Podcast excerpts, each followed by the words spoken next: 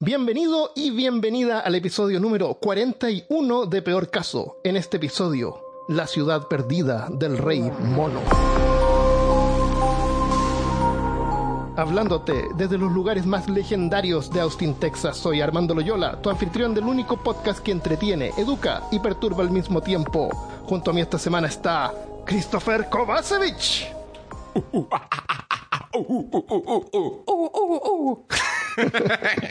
Le decía a Christopher que la palabra mono es como una palabra graciosa, como que no, no evoca un ser terrible, temerario. Excepto, excepto si es un mono de 2 metros y 200 kilos. Claro, tenemos que verlo.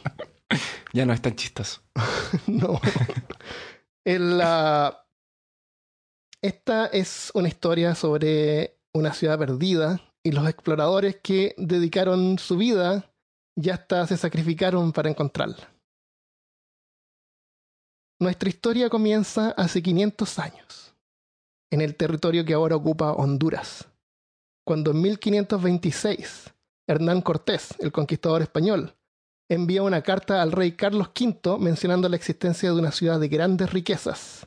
Según él, había escuchado a los locales, algunos que algunos le llamaban la ciudad blanca, porque estaba construido con piedras blancas. Claro. Es que, es que decían que veían como unos pilares saliendo así como de la, del, del, valle, pero nadie sabía dónde estaba ese valle. Ah, era como que de lejos. Claro, como de lejos la... se veía, no sé, de reojo, algo así. El otro. Pero eso, eso, eso existe mucho en la jungla, así como.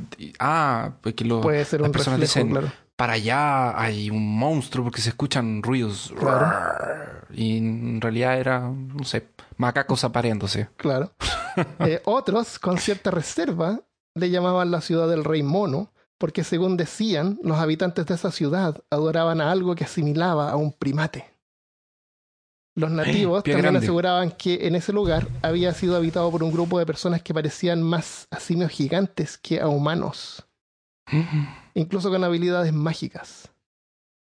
Dicen que enojaron a los dioses y luego desaparecieron. O sea, como que una, una maldición se cernió sobre ¿Dónde- ellos. ¿Dónde, Se ¿dónde está Honduras? Honduras está, ah, si tú miras Centroamérica, eh, está arriba de Colombia, por ahí. Ok. eh, al sur de Panamá. Es un lugar bien inhóspito. Eh, es súper inhóspito. Te voy a contar sobre el lugar.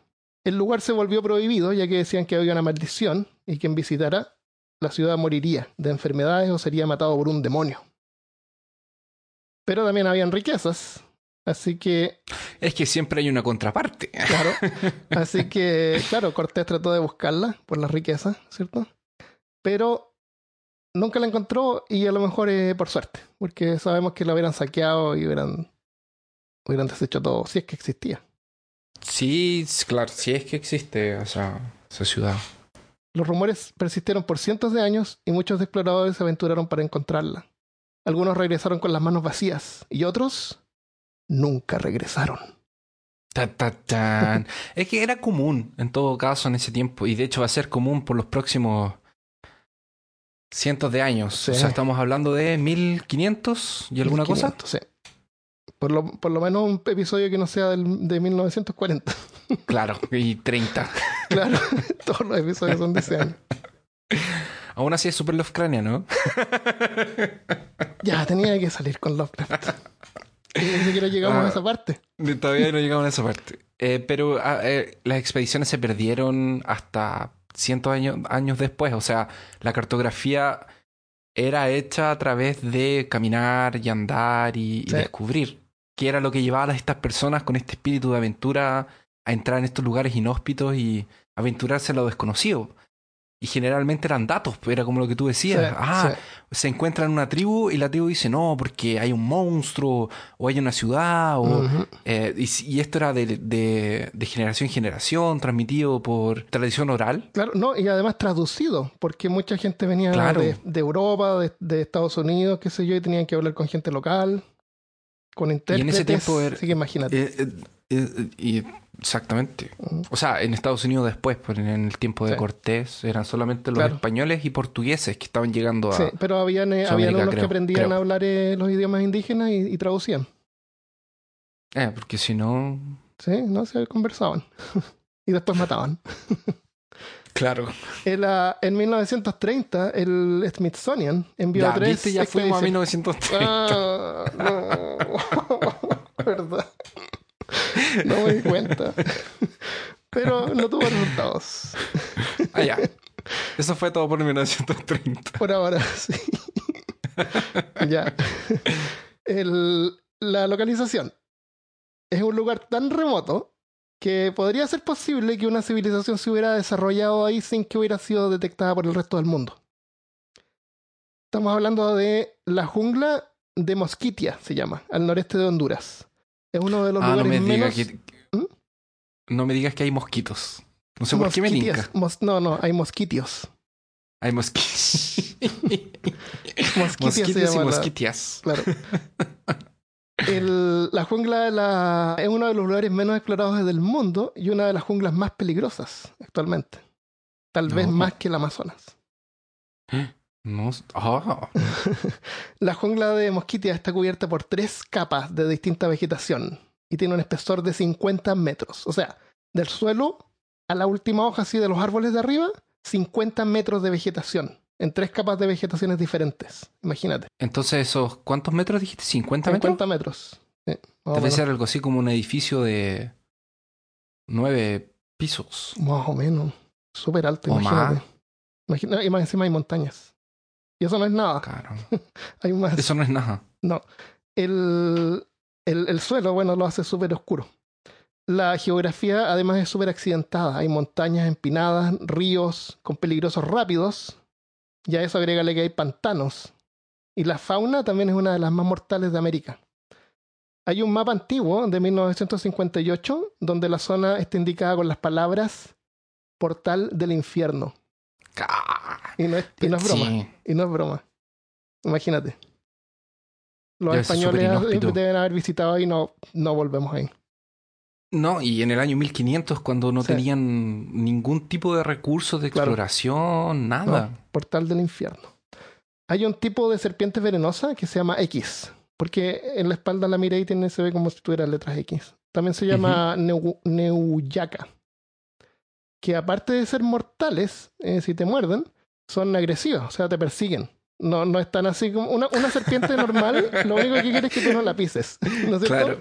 Y se defiende si no. tú la atacas.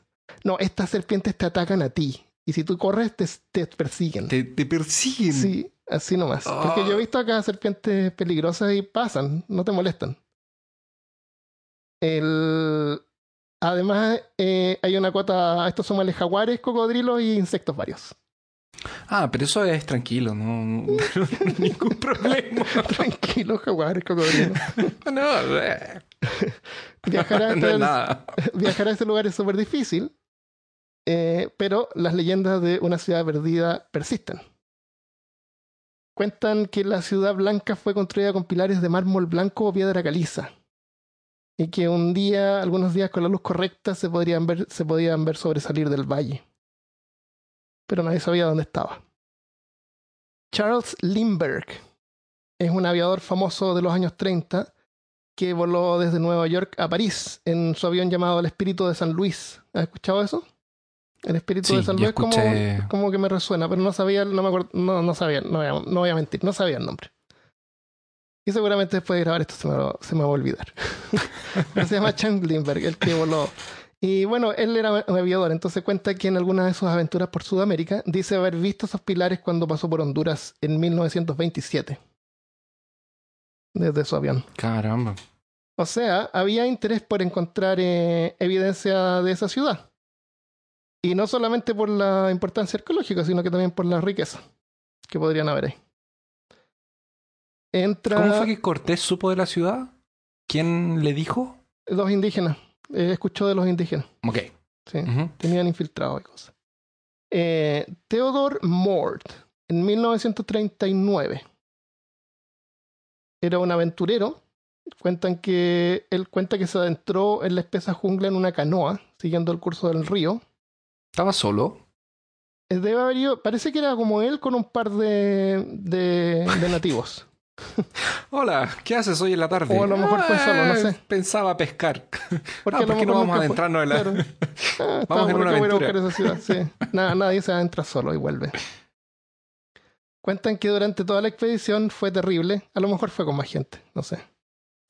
Azotado por tormentas y torrentes de agua que parecían golpear de todas partes. Enjambres de insectos, serpientes viciosas. Pero Theodore Moore era un aventurero experto y cuenta que luego de tres semanas llegó finalmente a lo que sería la ciudad del Rey Mono. Tres semanas. Tres loco. semanas se demoró en encontrar. Tres semanas en medio de la en medio de la jungla. jungla. Bueno, acampando de varío con un equipo más o menos importante. Pero son expediciones. Así que. con igual, tres, semanas. es harto. Vi- sobrevivir ahí tres semanas. eh, eh, son tres semanas. eh, hay que matar animales Con- para cocinar. No, no basta con comida que No, no puede llevar. hay que pescar, Claro. hay que matar Hay que animales, hay que, hay que, exactamente, estás viviendo ahí. Claro. Yo me estaba preguntando, eh, porque mientras preparábamos el, el episodio, eh, ¿y el baño? ¿Y el baño qué? ¿Va a ser número dos? En cualquier lado. Te limpias ¿Y una después te limpias con qué? ¿Con una hojita? Con una hojita, con una rana que haya por ahí. no sé, por ahí pueden haber villas a lo mejor y como que pasaba de un lado a otro Tal tratando de buscar. eh, Quién sabe. Bueno, la cosa es que re- regresó a Nueva York, era americano, donde contó sus aventuras en una conferencia de prensa. Y eh, eh, tenía una multitud de gente que lo seguían, era, era como famoso en ese tiempo. Porque tenemos que ponernos en contexto aquí. El, tenemos que ponernos en el contexto social de la época. La famosa película King Kong había sido lanzada en 1933 y todavía era súper popular. Entonces imagínate la excitación de la población al saber que este explorador famoso de la vida Había real había en encontrado medio la ciudad del rey mono. O sea, la, la gente se imaginaba hacia King Kong. ¿Entiendes? Y, Y, en ese tiempo no había tanta entretención, entonces esto era como la... la... ¡Wow! Había furor. Imagino gente en la calle así esperando que él contara lo que había encontrado. Eh, Mira, yo encuentro que la tecnología es una cosa súper buena, pero le, le sacó todo el... Romanticismo. Como el romanticismo y este sentido de la aventura, porque incluso hoy en día puedes entrar a Google Maps y ver un montón de cosas que... Bueno, esta historia, eh, eh, como vamos a ver más de- adelante, de hecho, termina el- en la hecho, época moderna, con tecnología de hecho, moderna. De hecho, el explorador llegó a la ciudad del mono y había un auto de Google. Claro, un Google Maps. Le había pasado el auto de Google, mapeando. Seguro. había un Uber esperando. Le, le pusieron la cara borrosa. El- bueno, resulta que Theodore Mort contó que había llegado a un claro en medio de la jungla.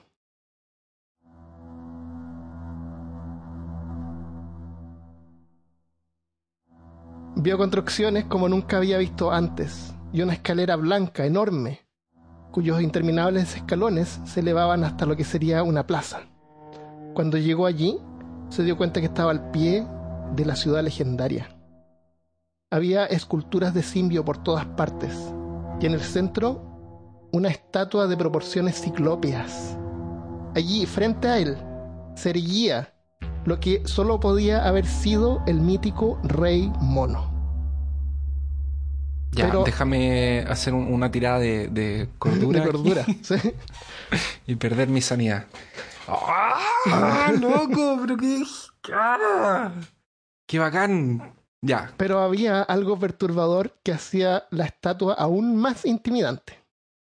Y es que, estando ahí, enfrente de ese monumento, no era difícil darse cuenta de que no había sido una casualidad de que esa ciudad hubiese sido construida ahí.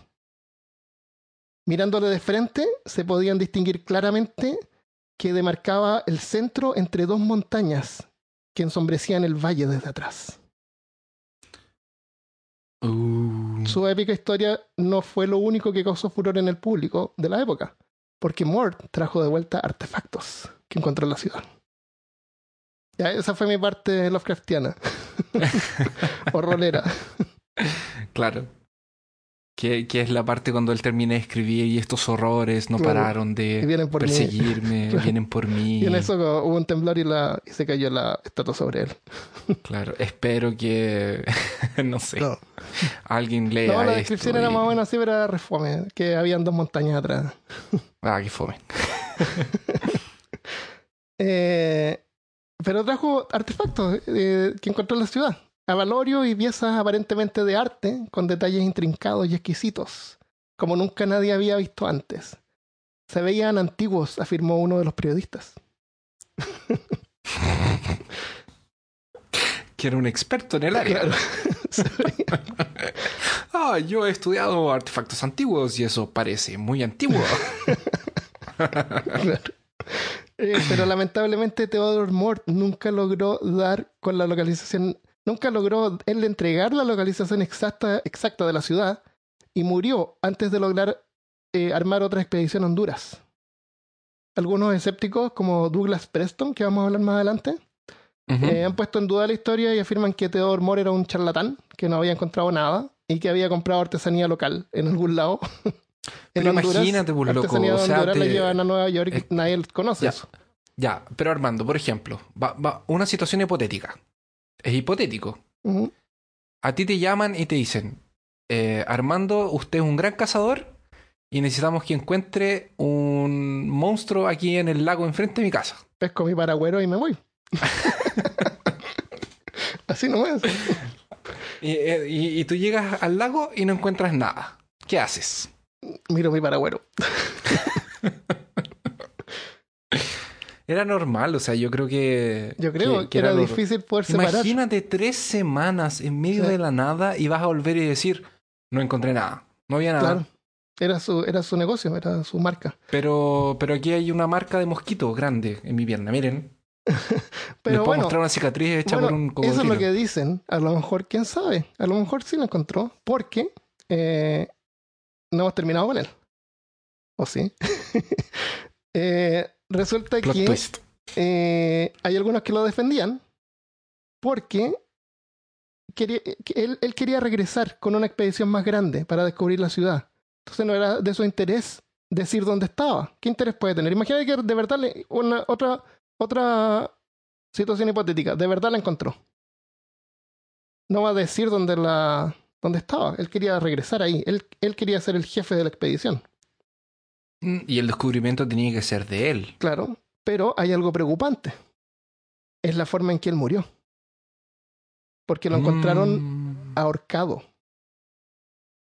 colgado, en 1947. ¿Será que se mató? ¿Por qué?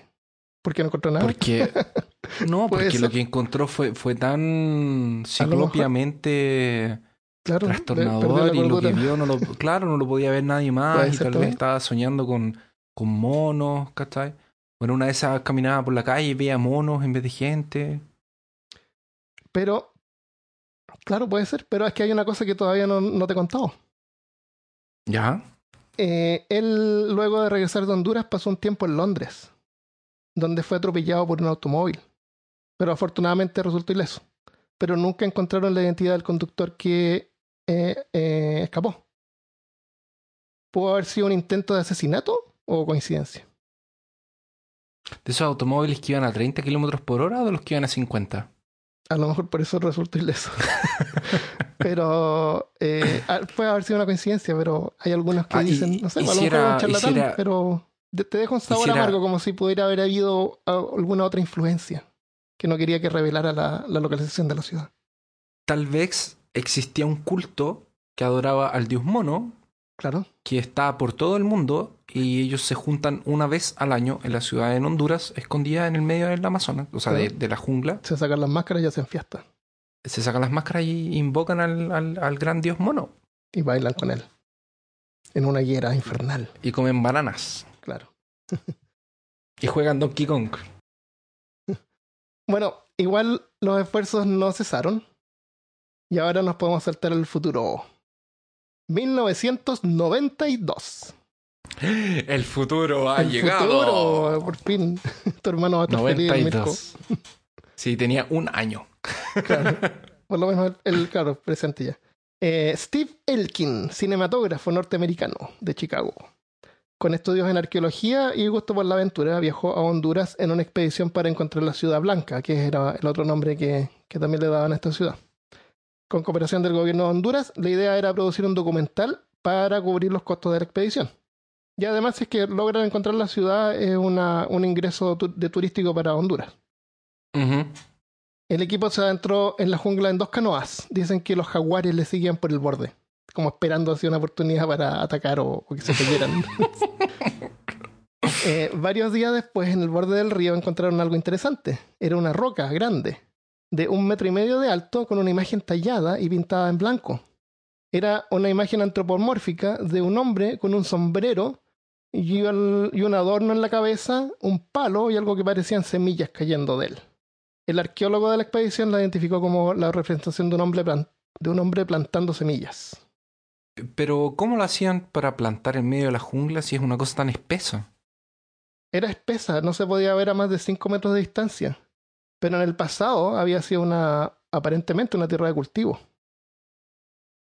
Y O eso, sea que por, a- por, el, por el pasar del tiempo la claro, naturaleza fue- como que ajá, la- sin la intervención del hombre la reclamó de vuelta. Y la engulló. ¿Será que cuando llegaron los primeros hombres ahí tuvieron que sacar todo para empezar a plantar? Eh, Yo siempre imagínate. me- como que me... Porque estas ciudades antiguas, o sea, por ejemplo, cuando fui a Chichen Itza en México, o cuando tú ves a mm, eh, Machu Picchu, eh, tú ves las fotos antiguas de cuando las descubrieron y Están está todo lleno de, de, de- de- llenos de árboles y de hecho Chichen Itza eh, no se podía ver. Sí. La- cuando porque nosotros que somos personas de ciudad y personas modernas, cuando nos no imaginamos el descubrimiento de una ciudad, es casi como en las películas Ah, más claro. antiguas, No, que es como que el explorador llega y la ciudad está, o, o en el mismo, por ejemplo, en las montañas de la locura, que el explorador llega, pasa las montañas y, bueno, y la había ciudad hielo. está, bueno, es verdad, ahí había hielo. Eh, eh, pero sí, así. Pero, pero tú tienes como la imagen de que vas a llegar y la ciudad va a estar intacta, así como conservada en el tiempo no, sin Eh, in- eh, incluso Machu Picchu cuando del lo, tiempo. cuando lo encontraron estaba cubierto de moho y Está bajo tierra. Habían, habían árboles creciendo arriba de los edificios y estaba cubierta de bambú. Había crecido también ahí. El, bueno, en esa expedición lo único que encontraron fue esa piedra.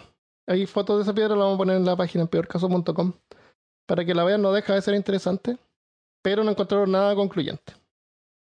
Así que en, el 2010, luego de haber perdido las esperanzas, Steven Elkin estaba leyendo una revista de arqueología y encontró un artículo sobre una nueva tecnología llamada LIDAR o LIDAR, que estaba siendo usada en forma experimental en Belice para encontrar sitios arqueológicos alrededor de una ciudad maya. Mm. Y aquí nos vamos a poner bien nerd para explicar qué es lo que es LIDAR o LIDAR. LIDAR significa detección de luz y rango. Esto es un aparato que se monta en un avión que recorre el área escaneando con un láser y calculando lo que tarda en reflejarse la- el láser de vuelta. Con eso pueden hacer un mapa tridimensional de la superficie. El Sí. tipo específico que estaban usando era capaz de atravesar los árboles. Y para eso usaban un láser más potente y una técnica holográfica. Usan una. A lo mejor ni deberíamos poner esto, pero yo lo encontré interesante. Está interesante. Yo, yo lo encontré interesante. Eh, Continúa. Usan una cámara foto que fotografía el reflejo del láser con una velocidad de obturación de un nanosegundo. O sea que va y increíble. pa, pa, pa, pa, a un nanosegundo de velocidad, sí. La Es técnica se rápido. llama conjugación de fase óptica. Y lo que hace es diferenciar la luz de los elementos más distantes. O sea, eh, separa la- lo que son las hojas de los árboles más cercanos con el fondo, con el piso. Ah, sí, para, pa- para tener una imagen, porque yo lo estoy, lo estoy imaginando ahora y eh, en la película Prometheus, ellos encuentran esta construcción antigua, esta pirámide, y tienen unos sensores. Ah, Sí, ¿Quién, es, que ¿quién vio la película Prometheus? sí, Exactamente. Entonces, es más o menos eso. Más o menos eso, pero e incluso no solamente escanea la superficie, sino que tiene como un rango de profundidad y puede calcular la profundidad del espesor del, de lo que hay entre medio. La, la cuestión es que al final se obtiene un holograma o una imagen tridimensional donde se puede diferenciar la topografía del suelo y la capa de árboles y se puede separar, sacar la capa de árboles. Mm, Y se puede ver excelente. debajo. So, en la práctica se, Se puede puede- ver o sea, el, piso sin los árboles. Sin los árboles y ver lo que hay. Sin Ajá, y el- ver lo que hay debajo y ver cualquier construcción que esté oculta ahí. Así no. O lo que sea que hay ahí. Sí, Totalmente, como pie tú decías, sin ningún romanticismo y respeto por, el, por la exploración. Por, por los 500 años de Claro, exploración se fueron al toman una carajo. foto con esto y ah, ahí está la ciudad. sí, se va al carajo. Ah, era así. Ya. Y bueno, a lo mejor hay ciudades subterráneas que el LiDAR no puede atravesar. Entonces, Steve Alkin se imagina inmediatamente usando esta tecnología de vuelta en Honduras. que me lo imagino cuando estaba leyendo el artículo y leyó eso y como que se le empieza a separar el fondo y se le empieza a acercar la cara con la película. sí. Así que decidió regresar una vez más. Él tiene, hay una speech, hay una, es que él habla en un TED, en estas como convenciones, y dice que la, la familia ya lo tenía, estaba cabreada de escuchar eh, la ciudad blanca y Honduras y exploración. Pero una vez más, fue armado, fue eh, armado con un No se avión. rindió. no se Era un rindió. hombre con convicciones. Con dis- con- consiguió el avión con el LiDAR, un equipo de 30 personas, entre ellos, y, y esto no es una exploración silla, son 10 doctorados, 3 analistas de sistemas, además guardias armados para cuidar el avión las 24 horas del día por los carteles de droga que hay por ahí. Claro, o por si salían eh, seres alados, Claro, con también. monos con alas Nunca para sabe. defender la ciudad. Oye, pero hay una foto del avión con los guardias y son como 5 guardias. Están como esos que cuidan a los rinocerontes en, en África. Ajá. Así. Oye, el costo de esta expedición, 20 mil dólares al día. Imagínate. Y, Eh. y- y el LiDAR se le echó a perder una parte, o al avión creo que tuvieron que esperar así varios días que llegara un repuesto. Oh. O había como un poquito de presión. Bueno, finalmente lograron escanear el área y confirmaron la localización de varios sitios arqueológicos. selvas de la mosquitia hondureña es objeto de un reportaje de la cadena internacional National Geographic que publicó ayer estas primeras fotografías. El artículo señala que los arqueólogos hondureños y estadounidenses examinaron el sitio y encontraron amplias plazas, movimientos de tierra, montículos y una pirámide de tierra que pertenece a una cultura que floreció hace mil años y luego desapareció. El equipo de High above the thick Honduran jungle, a lost city found. Archaeologists are excavating. El, el quien se reunió con el presidente de Honduras y el descubrimiento se hizo noticia en todo el mundo y no fue de ahí en adelante ya no fue es difícil encontrar ningún apoyo económico para organizar eh, otras expediciones. Excelente.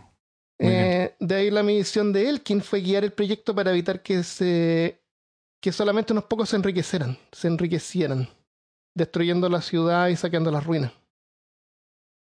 Así que con calma organizó una expedición que accedería a los sitios a través de la jungla, porque ahora ya saben dónde están, pero eh, tienen eh, que igual ir. pero tienen que llegar. Claro. Sí. Y, y si qued- quedaba al público y era como medio. Iba a aparecer esa corporación Claro. típico. Claro. Umbrella Corporation que iba a mandar su, tirar sus zombies sus. Marines Claro. y sus zombies y su equipo de Stars. Claro, claro, como el equipo de Stark.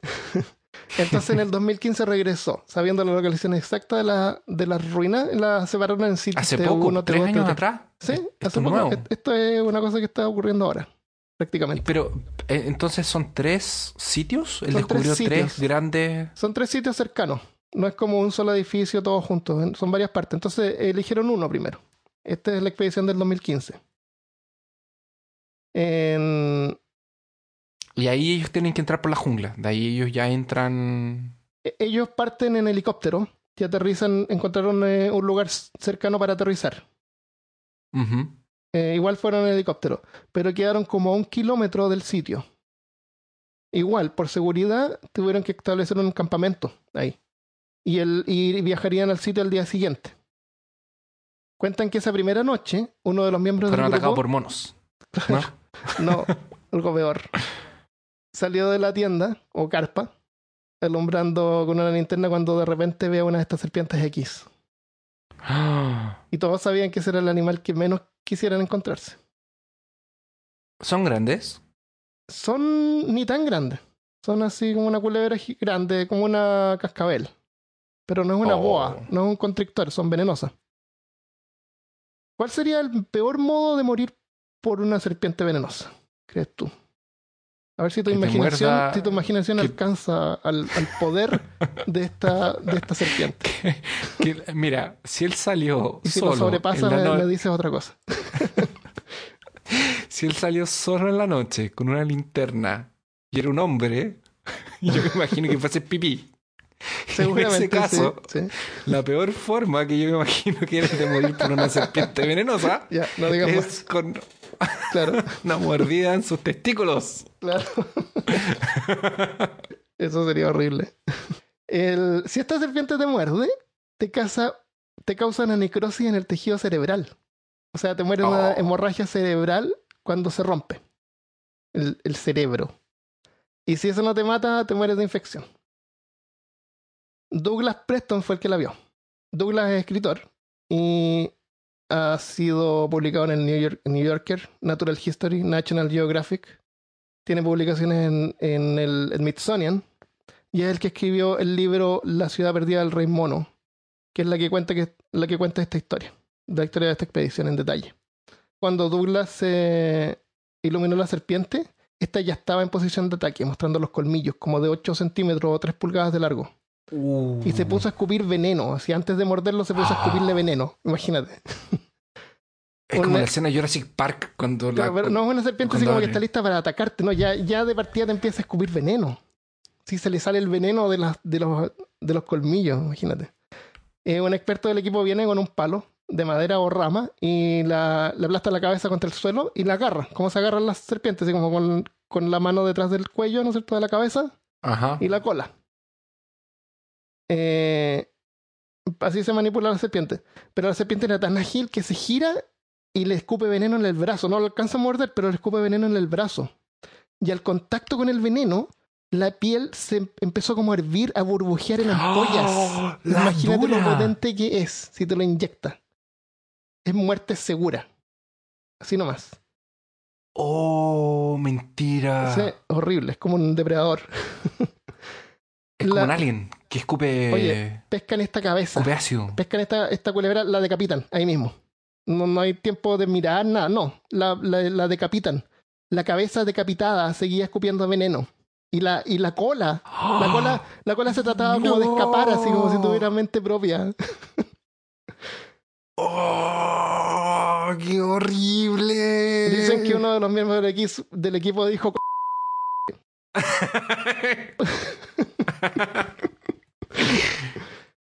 El- Era uno nomás porque me imaginé que iban a aparecer 15. No, por suerte no. El... Oye, ¿has visto ese video de cuando nacen los, los lagartos en, el, en la Ah. isla en la isla Galápagos? Cuando salen del huevo. No. Oye, es horrible, te lo voy a mostrar. Eh, ellos nacen de un huevito, ¿no es cierto? Que está en la arena. Cuando el lagarto sale, eh, tienen que encontrar, eh, subirse a las rocas. Pero el huevo está en la arena. Aparecen serpientes, así 50, 100 serpientes, así en todas direcciones, a atacar y a tratar de agarrar al, al lagarto recién nacido. Tiene que salir corriendo. Corriendo y saltar y tratar de subirse a una, a una roca mientras las serpientes van detrás y saltando para agarrarlo. Y esto no es película, es la vida real. Oh. Y las pobres, sin, las pobres cosas recién nacidas tienen que saltar y tratar de subirse a las rocas porque parece que las serpientes no se suben a las rocas, están como en la arena, así. ¡Ay, qué horrible! Es como el territorio sagrado. Es como Claro, aquí no me como que, es como que, claro, no, no se puede estar ahí. Oye, horrible ese video, te lo voy a mandar. ¿Qué? El, Y- eh, Y yo que sufría viendo las tortugas tratando de llegar a la playa. Claro, no, las tortugas, no, y las tortugas no tienen ninguna, nada que hacer, se mueven a, a cuando apenas caminan. Estos Sí, pues, tienen que salir pájaros, corriendo, sin nacer y aprender a correr. Ahora. Tal vez se están preparando. Es como ya voy a nacer. 3, Claro, 2, 1, claro, ahora. Sí, más o menos. Oh, qué horrible. El, Qué horrible. Bueno, la serpiente la pescaron y eso fue lo que les dio la bienvenida a la jungla. bienvenida a, a, a Mosquitia. Imagínate que eso pasó, que eso le pasó a un grupo de exploradores que venían en un avión mega experto. Esto yo aterrizando en un helicóptero. Y estaban a un kilómetro. O sea, ellos estuvieron una noche. No, no. Y estamos han- hablando- est- estamos hablando de la primera noche. Van a, van a ir a la ciudad. Sí, esa es la primera noche. Pero imagínate, porque ellos están relativamente cerca de la ciudad Sí. van a llegar allá, pero existieron exploraciones que pasaron semanas Sí. en esas condiciones. Entonces, imagínate, por ejemplo, cuántos murieron de los de eh, Cortés.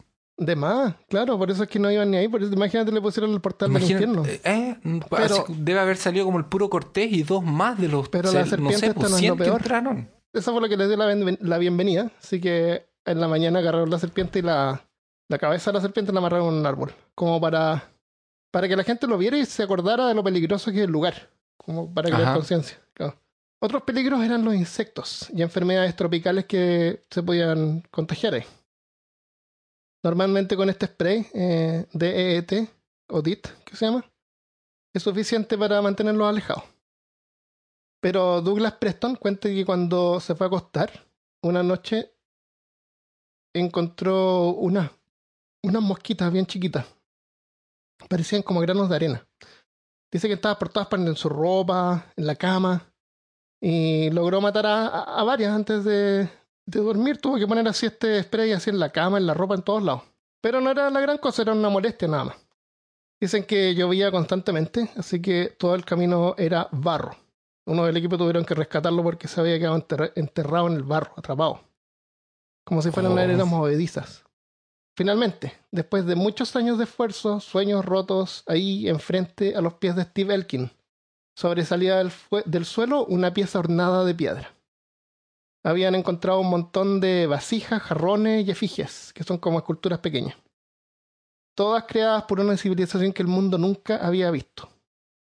Arqueólogos que la han analizado han confirmado que no son ni mayas de, de ninguna otra cultura conocida. El rescate de las 52 piezas arqueológicas halladas a flor de suelo, como se dice popularmente, y posteriormente vendrá una etapa de exploración que podría tardar 120 años para descubrir eh, en su totalidad qué es lo que hay oculto en esa zona oriental de nuestro país. ¿Y ¿Qué tan, qué tan antiguas eran esas eh, eh, cosas que encontraron? Las, las dataron de unos 800 años atrás. No, no es mega antiguo, pero es bien antiguo. Eso quiere decir que esa civilización existía. O, o ese grupo existía, no sé O si ese grupo existía an- pero Es que si tenían, bueno, si hubo un tenían una ahí, ciudad. claro, sí. Hubo ahí un- una población de gente que hizo esta... er- Eran como ofrendas porque la encontraron a los pies de lo que habría sido una pirámide. Mm. El, encontraron piedras talladas con imágenes de jaguares y culebras, seguramente cosas que habían por ahí. Otros artefactos estaban quebrados y parecían haber formado parte de algo más grande. Hay videos donde se puede ver cuando los recolectan, los envuelven como en aluminio, después de haber medido el lugar donde están, haciendo medidas. Eh, Douglas cree que no es la ciudad blanca de la leyenda, pero puede ser la ciudad que generó la leyenda. O sea, no es la ciudad blanca con los pilares de mármol y todo eso. Pero es la ciudad que hubiera generado la leyenda de la ciudad blanca. No se ha descubierto hasta ahora ninguna estatua de rey mono, pero hay algunas esculturas que representan un rostro no completamente humano, más parecido como a un jaguar. O sea, esto ni siquiera era lo que el explorador que se llamaba. Theodore Mort. Esto quiere decir que no, no es la ciudad que Theodore describió en su conferencia de prensa en Eh, Nueva York. Absolutamente no. Completo, O no, sea que es un charlatán, definitivamente. Eso es una opción y la otra opción es que a lo mejor todavía no han encontrado la ciudad blanca. Puede ser. Pero no sé, no sé si habrá mármol ahí o piedra caliza, como para hacer eh, eh, eh, eh, construcciones de ese tipo de piedra, no sé. El... Pero lo que es interesante es que fueron creadas y dejadas ahí por un grupo de personas que son desconocidas para la ciencia y que aparentemente dejaron estas cosas ahí y desaparecieron. Tal vez como una ofrenda de paz a los dioses antes de desaparecer. Porque acuerda que había una leyenda que decía que, que la gente quedó como maldita, como que se, se pelearon con los dioses. Y los dioses como que los castigaron. Y acuérdate que está la maldición, que dice que quien visite ahí eh, se muere. El descubrimiento y estudios de las ruinas siguen hasta hoy en día. Y en peorcaso.com vamos a dejar algunas imágenes y enlaces si es que alguien quiere aprender más. Así que bueno, finalmente el equipo regresó a casa con la advertencia de que si tenían, si se sentían mal, tenían que ver a un médico inmediatamente porque habían riesgo de enfermedades tropicales. Ujú. Douglas Pres- Preston, igual que el resto, regresó, bueno, todos cubiertos con picadoras de insectos. Claramente. Durante unas vacaciones en Europa comenzó a sentirse como fatigado. Cada vez como que se sentía más cansado, las piernas las sentía como, como que se le endurecían. Eh, le hicieron exámenes de sangre y descartaron que fuera algo llamado chikungunya o mal de Chagas o dengue, que es como las más comunes. Los síntomas se parecían más a la malaria, pero era Y- imposible. Porque como vimos en el episodio de Parásitos, la malaria se transmite a través de mosquitos que eh, se incuban en seres humanos. Y en esa zona no hay seres humanos. Por lo menos no han habido seres humanos por más de 500 años, entonces no puede haber malaria. A Además- menos que los huevos de los mosquitos estuvieran como congelados en el, Por 500 en el tiempo años. y el espacio. Claro, detectaron humanos cerca y, y nacieron. Y se activaron. Puede ser. Como los huevos de los aliens. Y, y lo otro es que los mosquitos solamente viajan unos pocos metros de donde nacieron. No, no, no, ellos no viajan lejos, no se tran- transportan de un lugar a otro. Quedan ahí nomás. Así que, y en esa parte no hay seres humanos por varios kilómetros a la redonda. Que no pudo haber sido malaria. Eh, un mes después se estaba sintiendo mejor. Ya todas las heridas de picadura eh, ya habían desaparecido, excepto una que tenía en el brazo. Los doctores la revisaron y descartaron que fuera malaria. Le dijeron que era una infección bacteriana, así que le dieron antibióticos para eh, enfermedades tropicales típicas. Mentira que había un bicho adentro del brazo. No, no había un bicho dentro del brazo. Ah, ya. Pensé que había una de esas moscas pequeñas. Bueno, pero sí había un bicho. Ay, Eh, no. Al tiempo después le aparecieron heridas dentro de la boca y la lengua. Un doctor le dio an- antisépticos. Pero, pero ¿qué le pasa a estos doctores, loco? Que no le hacen nada. Yo te voy a decir qué pasa. Le dieron antisépticos para herpes, eh, pero la herida, la herida seguía empirando. Le recomendaron hacer una crema con antibiótico. Mientras tanto, Pero otro- estos doctores no saben que él estaba en una explo- en un sí en saben, en- en- sí saben. Pero espérate, Ah, ya. pero espérate, espérate. Mientras tanto, otro miembro de la expedición, un fotógrafo que trabajaba para el National Geographic, tenía el mismo problema, pero peor. Dice que la, la herida del- de la picadura, o de lo que supuestamente pensaban que había sido una picadura, era, la describía como si fuera un volcán de pus, que no dejaba de salir líquido del- de la herida constantemente. Y no había forma de curarla. Eh, las enfermedades tropicales y exóticas son bien familiares para los fotógrafos de National Geographic. Y uno de ellos la. eh, uno de ellos lo logró identificar.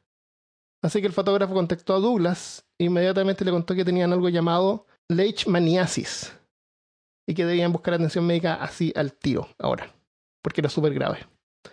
Leishmaniasis es un parásito microscópico que se transmite a través de ciertos insectos. Las mosquitas que Douglas había encontrado en su cama, ¿te acuerdas? Esas mosquitas Sí. se llaman sunflies son chiquititas. El problema es que, aunque habían identificado la causa, la cosa se pone peor porque resulta que es una enfermedad incurable. Y apenas hay No. investigación sobre eso. No hay investigación sobre eso porque es rarísima. En el mundo civilizado no le pasa a nadie.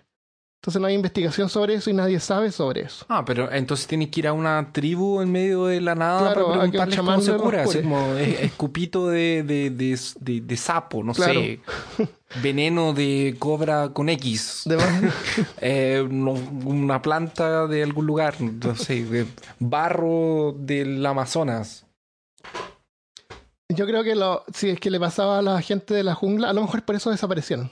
Porque no tenía cura. Tal vez, eh, porque tal vez eh, se dieron cuenta de que no podían continuar viviendo ahí porque estaba lleno de eso y no Sí. sabían de dónde venía. y- Tristemente no te mata de un día para otro. Te voy a decir, te voy a decir más adelante lo que pasa. La... En esa zona estaba llena de esas mosquitas, en esa, en esa parte. El... Oye, los atendieron gratis, porque era así como, wow, una oportunidad así como para investigar esta enfermedad. Así que imagínate, son gente famosa y, y tienen una enfermedad súper exótica. Imagínate la atención médica que recibieron. Llega un señor al, al médico y le dice, eh, eh, doctor, ¿usted tiene mi- mis exámenes listos? Claro, eh, siéntese, tenemos que conversar. "Eh, pero ¿qué pasa? "Eh, bueno, lamento informarle que usted tiene el mal de Robson. Pero, ¿qué es eso? Aún no lo sabemos, señor Robson.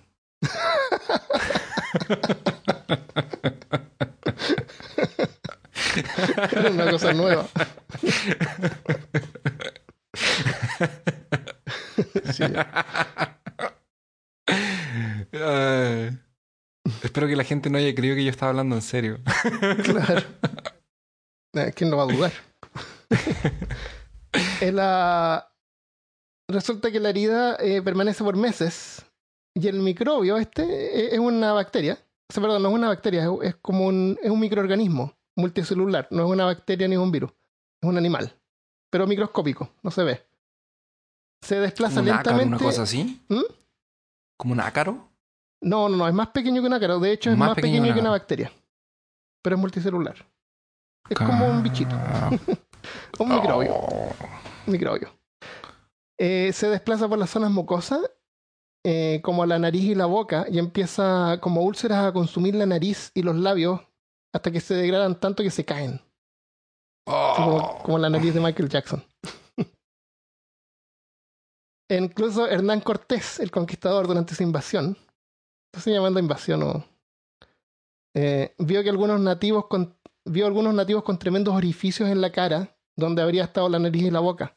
Le llamaban la eso. lepra blanca. El problema es que este parásito microscópico se multiplica.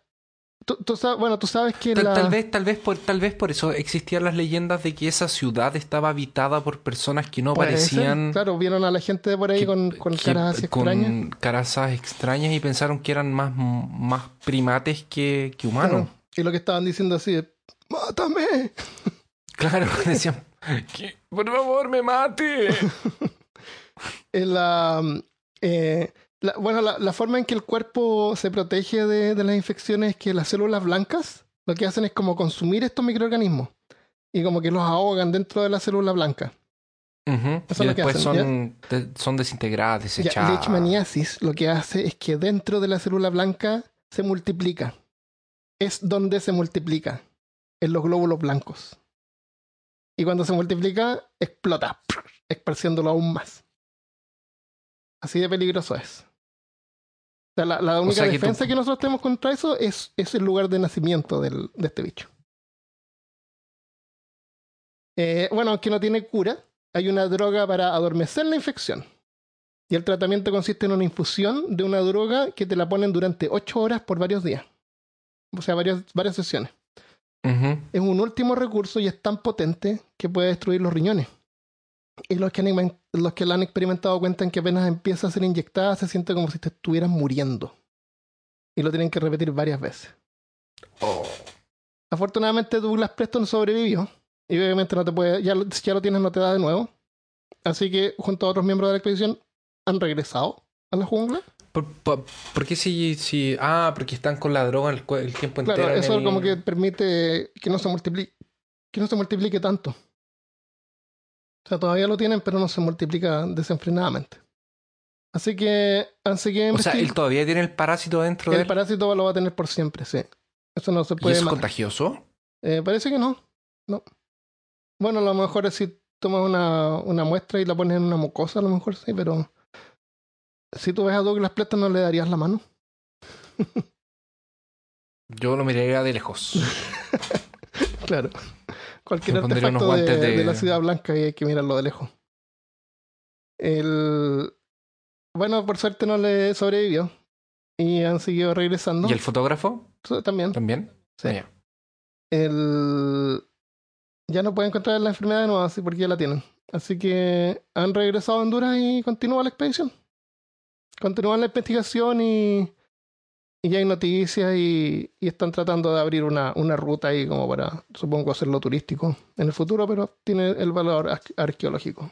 Después de que después de que encuentren una forma de de exterminar o de Sí, porque imagínate no lo hacen turístico de, turístico, y eh, va- de turismo ahí, sí. imagínate que sea turista no si no va a faltar la persona que quiera arriesgar su vida para para ahí conocer el lugar Mm. pero imagínate que lo hacen turístico o sea van a tener que no sé pues están esas serpientes y los jaguares Bueno, Y tiene que, hacer, los- a tener que hacer como un túnel, como, un- un- Como un- una muralla hacia atrás Como la- Jurassic Park, no sé. como, claro, como Jurassic de- Park llegar en helicóptero. Claro, y, y aislar toda la ciudad, no sé, porque están las serpientes, están los jaguares, están todos los Ah. bichos, y más encima está esa- ese parásito. ¿Cómo Sí, controláis eso? horrible. Por eso vemos que no hay nadie ahí evitándola. La, esto está auspiciado por el National Geographic, el gobierno de Honduras, y se supone que pronto debería salir como un documental, si bien hecho. Hay algunos videos Sí. que se pueden ver en National Geographic. Eh, lo encuentro bien interesante. Y esa es la historia de la ciudad del rey mono. Que no era la ciudad del rey mono. Tal vez, o tal vez sí. No, pues si no tenía el mono grande que Teodoro dijo que había, po. Porque ¿Cómo va a ser los monos era mono? la gente con el leishmaniasis. Pero él describió es- escaleras. Ah, eso fue y- invento, sí. eso fue inventado. Y de hecho hay un dibujo que lo vamos a mostrar. Ya, Que cicloplatiaclo, psicopa. Psico, ciclopio. ¿Qué es ciclo? Ah, ciclopio, ciclopio, como grande, ¿Qué ciclopio? grande. Sí.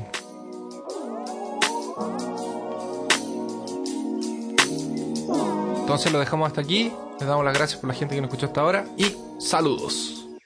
Saludos. Eh, bueno, primero le tenemos que mandar un saludo, sí o sí, a Diego del Valle, que le ha gustado mucho los episodios.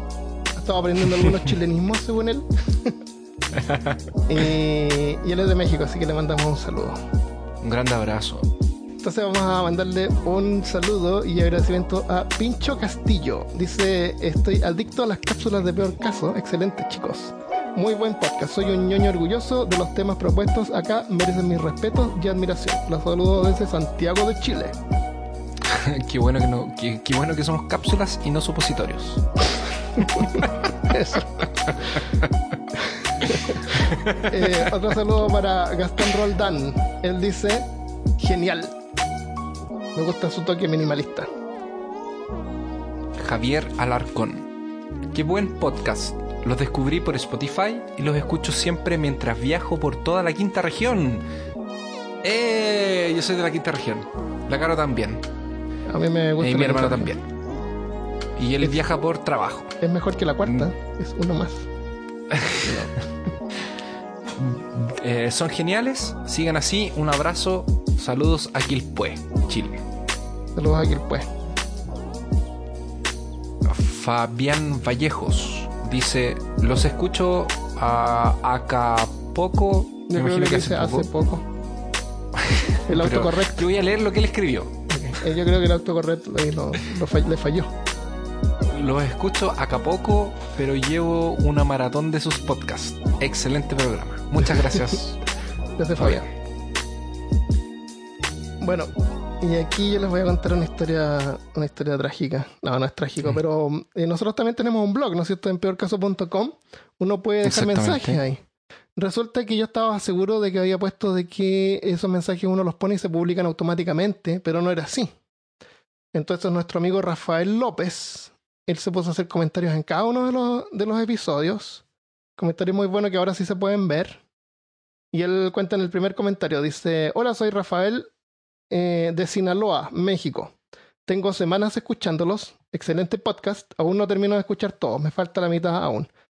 Eh, iré poniendo mis comentarios a como pueda. Me gusta todo lo extraño y paranormal. X-Files, UFO, etcétera, etcétera. En este capítulo no hablaron de las momias de Guanajuato. En México. Oh, recuerdo que... ¿Te acuerdas que yo tenía momias de Guanajuato pero las quité porque estaba quedando muy largo? Sí, me acuerdo. O las teníamos, uno de los dos la tenía y, la- y como que la teníamos listo, pero no las incluimos. Pero las incluimos porque estaba muy largo. Sí. Y, y aún eran muy inexperientes en ese tiempo. Sí, sí, entonces, pero teníamos, habíamos investigado sobre las momias, que es súper interesante. Podemos dejarlo como para momias 2. momias 2. Claro. El, ahí también ah, hay algunas momias. eh, algo secas. Pero ahí están. a veces salen, a veces salen de gira artística y otros países. ¿Ah? De ahí viene Otzi. Ahí De viene Otzi, episodio claro. que viene Otzi. Dice que salen de Otzman. gira artística a otros países. Eh, aunque me imagino que hay muchos países con momias y solo los seleccionaron algunos, no está de más que revisiten un poco las de Guanajuato. Eh, de todas maneras, eso fue. Quedó, quedó casi en el episodio. De hecho, a los amigos de México les decimos que vamos a preparar algún episodio con algo de México. Sí, yo creo que Probablemente, así. No, no, no prometamos burritos. nada. Algo de México, ¿no? probablemente burritos. Claro, Que me gustan los burritos. claro. Hoy día era taco, taco day en el trabajo. Viene el Taco Lady, que es una señora que hace unos tacos de desayuno y Oh, qué maravilla. el, Ahora ya. me dio hambre. Quiero comer burritos. Entonces después él, él dejó otro mensaje. Dice, eh, hola, ¿han escuchado el libro Enchiridion? He visto muchas batallas tratando de encontrarlo. Saludos. Ese fue en el libro misterioso. Bueno, el Enchiridion eh, te lo podemos mandar en PDF, porque de hecho el que yo te mandé a ti. El Enchiri- Enchi- la palabra Enchiridion significa el manual. Eso es lo que significa Enchiridion. Y hay un libro de fantasía de, de estos dibujos animados, ¿cómo se llama? Del, del niñito con el perrito que cambia de forma. Adven- Ad- Adventure Time, hora de aventura. Ah, Adventure Time. Ya, Sí, el que cambia de forma no es, el, no es el niño, es el perro. El perro, claro, el perro cambia de forma. El, en Adventure Time, o ¿cómo se llama en español? Hora de la aventura. aventura. Eh, hay un libro que le dicen el Enchiridion, pero es un libro de eh, filosofía estoica, Mm. que es súper interesante, así que lo voy a dejar por ahí o te lo puedo mandar. Eh, hola de nuevo, dice Rafael López de nuevo. No sé si alguien revisa los comentarios de las páginas. No veo mis comentarios. Sí, lo revisamos, lo siento. No sé si no los aprobaron. Soy Rafael, ingeniero de sistemas. Me encanta su blog. Cosas Estoy perdiendo las esperanzas. ¿Hay alguien escuchándome? Claro, hay alguien ahí. Ese Parece mejor como- con su humor y a veces negro. Ahora entiendo el humor negro según el capítulo que hablaron de ello. y los chistes a veces buenos y a veces salados o bobos. que me sacan varias carcajadas haciendo mi comercial. Ah, haciendo mi comercial. Y aquí le vamos a dar su comercial. Sí, se lo merece. Se lo merece. Creo que alguien dijo que era dentista. Estoy creando un sitio de control de consultas online, solo por si les interesa, en www.consulred.com. Digamos que está en beta, sigo construyéndolo, gracias. Eh, para quienes nos escuchan en México, que trabajen en el área de la salud y necesiten un sistema para administrar pacientes y consultas, visiten consulred.com. Eso es consul como consulta y red como una red, Como, como una red. como una red, claro. Punto .com, consulred.com o llamen al teléfono 667-175-3954 para más información y seguramente pueden preguntar por Rafael. Díganle que vienen de peor caso, a lo mejor les hace un descuento. En una de esas. Así que lo dejamos hasta acá. Eh, si alguien te quiere contactar a ti, Christopher, personalmente, ¿cómo lo pueden hacer? Christopher arroba peorcaso.com. Y a mí me pueden mandar a armando arroba peorcaso.com o nos pueden escribir a info arroba peorcaso.com o a peorcaso arroba gmail.com. Si quieren mandar emails. Si no, pueden mandar mensajes a la página de Facebook que Y los los leemos vamos- todos. los- sí. Dejamos hasta acá, entonces un abrazo. Hasta el Un abrazo, próximo chao. Adiós.